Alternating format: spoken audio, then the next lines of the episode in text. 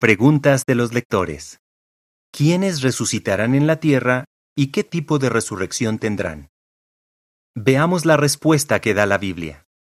Hechos 24:15 dice que va a haber una resurrección tanto de justos como de injustos.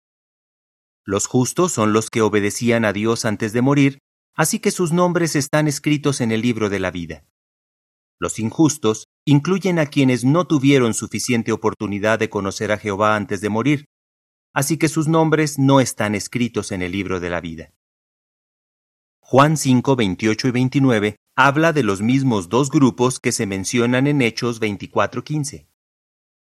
Jesús dice que los que hicieron cosas buenas saldrán para una resurrección de vida, y los que hicieron cosas malas para una resurrección de juicio. Los justos hicieron cosas buenas antes de morir saldrán para una resurrección de vida porque sus nombres siguen escritos en el libro de la vida. En cambio, los injustos hicieron cosas malas antes de morir. Saldrán para una resurrección de juicio. Sus nombres todavía no están escritos en el libro de la vida, y ellos pasarán por un periodo de juicio o prueba. Durante ese tiempo, se les dará la oportunidad de conocer a Jehová y de que se escriban sus nombres en el libro de la vida. Apocalipsis 20, 12 y 13 explica que todos los resucitados tendrán que obedecer lo que estaba escrito en los rollos, es decir, las nuevas leyes que tendremos en el nuevo mundo. Quienes no obedezcan serán eliminados. Daniel 12.2 predice que algunos de los que están dormidos en la muerte se despertarán para vida eterna y otros para humillación y desprecio eterno. Este versículo habla del resultado final de su resurrección. Vida eterna o desprecio eterno.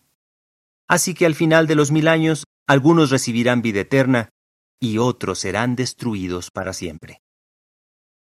La situación de los dos grupos de resucitados puede compararse a la de unas personas que quieren vivir en otro país. Los justos son como los extranjeros que reciben una visa de trabajo o de residente que les da ciertos derechos y libertades. En cambio, los injustos son como los extranjeros que reciben una visa temporal o de turista. Para que se les permita seguir viviendo en el nuevo país, tendrán que demostrar que llenan los requisitos. De manera parecida, para poder quedarse en el paraíso, los injustos tendrán que obedecer las leyes de Jehová y demostrar que son justos, y sin importar qué tipo de visa reciban los extranjeros al llegar al país, con el tiempo algunos obtendrán la ciudadanía y otros serán deportados. La decisión dependerá de cómo se hayan comportado en el nuevo país. Igualmente, la decisión final para todos los resucitados dependerá de su fidelidad y de lo que hagan en el nuevo mundo. Jehová no solo es un Dios compasivo, sino también un Dios justo y recto demostrará su amor al resucitar tanto a justos como a injustos, pero a la vez esperará que todos respeten sus elevadas normas sobre lo que está bien y lo que está mal. Solo los que lleguen a amarlo y obedezcan sus normas seguirán viviendo en el nuevo mundo.